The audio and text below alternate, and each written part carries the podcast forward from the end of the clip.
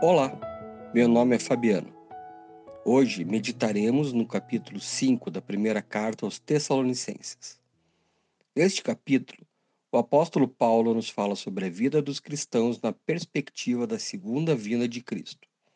Somos chamados a viver na luz da esperança, estar vigilantes e viver em amor e santidade enquanto aguardamos o glorioso retorno de nosso Senhor vamos refletir sobre como aplicar esses princípios em nossas vidas diárias.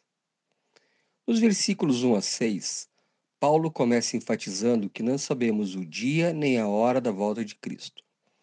Por isso, ele nos exorta a viver de forma vigilante e sóbria, não nos entregando às distrações e prazeres mundanos. Enquanto o mundo vive em trevas, nós, como filhos da luz, devemos permanecer alertas e preparados para a grande volta de Cristo. O apóstolo segue nos versículos 8 a 10 e nos lembra de nos revestir da armadura da fé e do amor. A fé nos mantém firmes e confiantes na promessa da salvação, enquanto o amor nos impulsiona a viver de acordo com os ensinamentos de Cristo.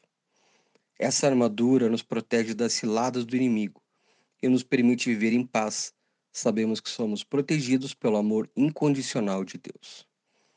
Paulo conclui a carta com várias exortações práticas para a vida em comunidade.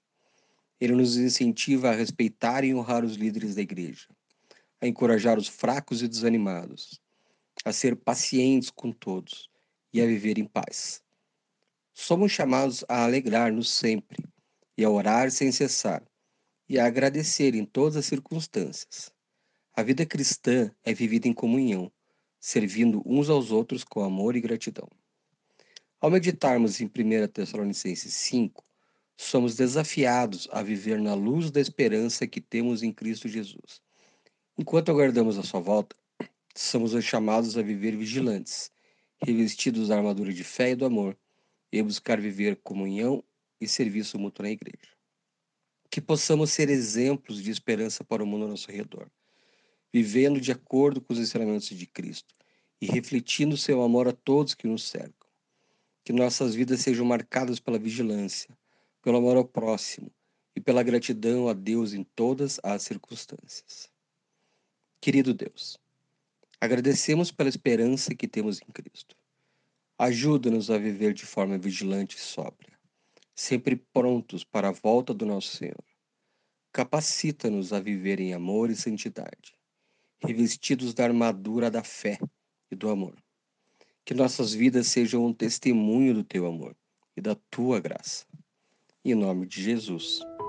Amém.